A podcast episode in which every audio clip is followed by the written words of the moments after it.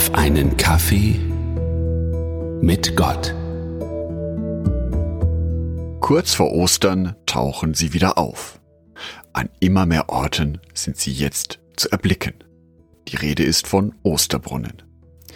Bunt geschmückte Brunnen in der fränkischen Schweiz, aber auch inzwischen in Süd- und in Teilen von Ostdeutschland.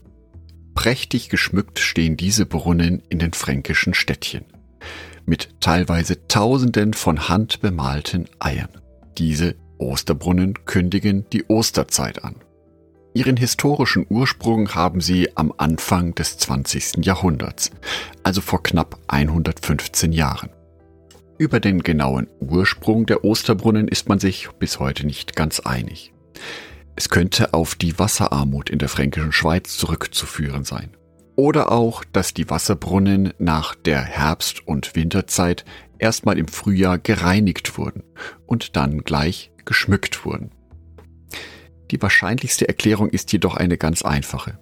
Tourismus. Prächtig geschmückt sind sie ja auch wirklich wunderschön zum Ansehen.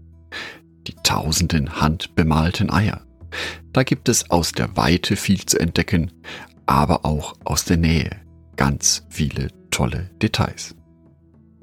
Damit betonen die Osterbrunnen die Wichtigkeit des Wassers. Wasser ist wichtig.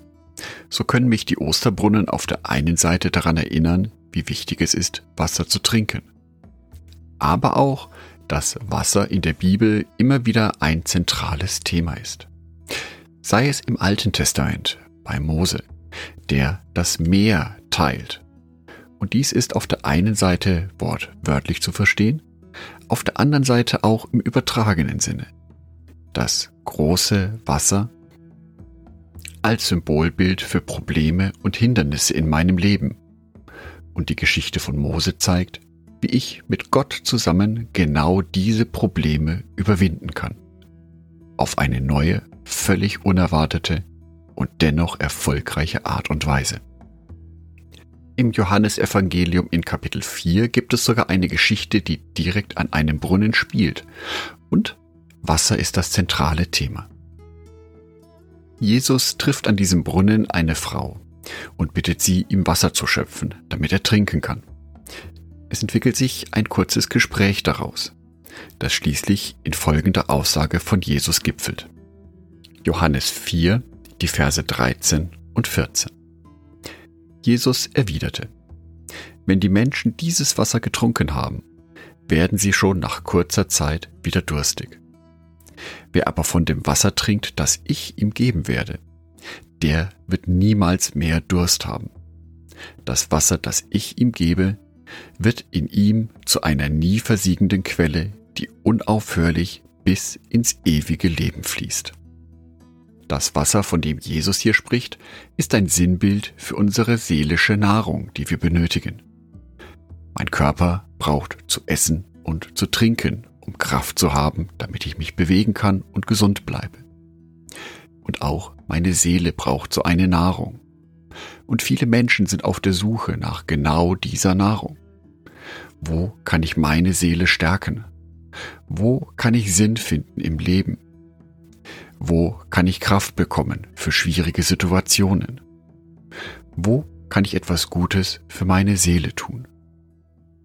Jesus bietet sich hier ganz direkt an. Er kann unsere Seele stärken, und zwar wieder und wieder. Eine nie versiegende Quelle der Kraft, eine nie versiegende Quelle der geistlichen Nahrung. Aber was ist das Wasser des Lebens jetzt genau, von dem Jesus da spricht? Für mich ist das jede Begegnung mit Jesus, die ich habe. Das ist natürlich die Bibel.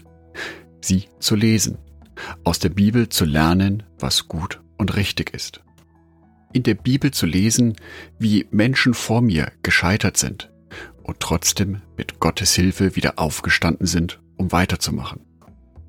Es ist aber auch die Begegnung mit Jesus im Gebet, wo ich mit Jesus in ein Gespräch gehen kann und vor allem, wo ich auf ihn hören kann.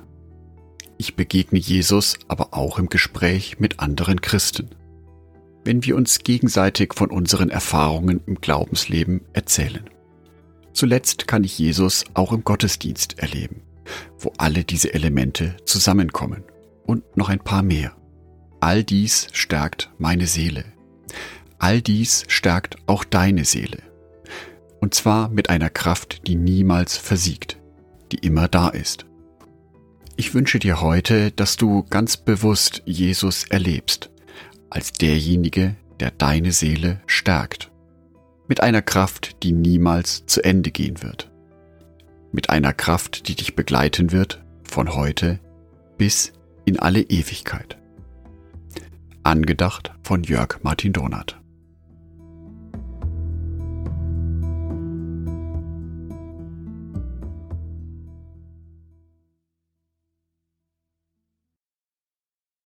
Ein herzliches Dankeschön an alle meine Patreons, die es mir ermöglichen, weiterhin den Podcast auf einen Kaffee mit Gott zu produzieren.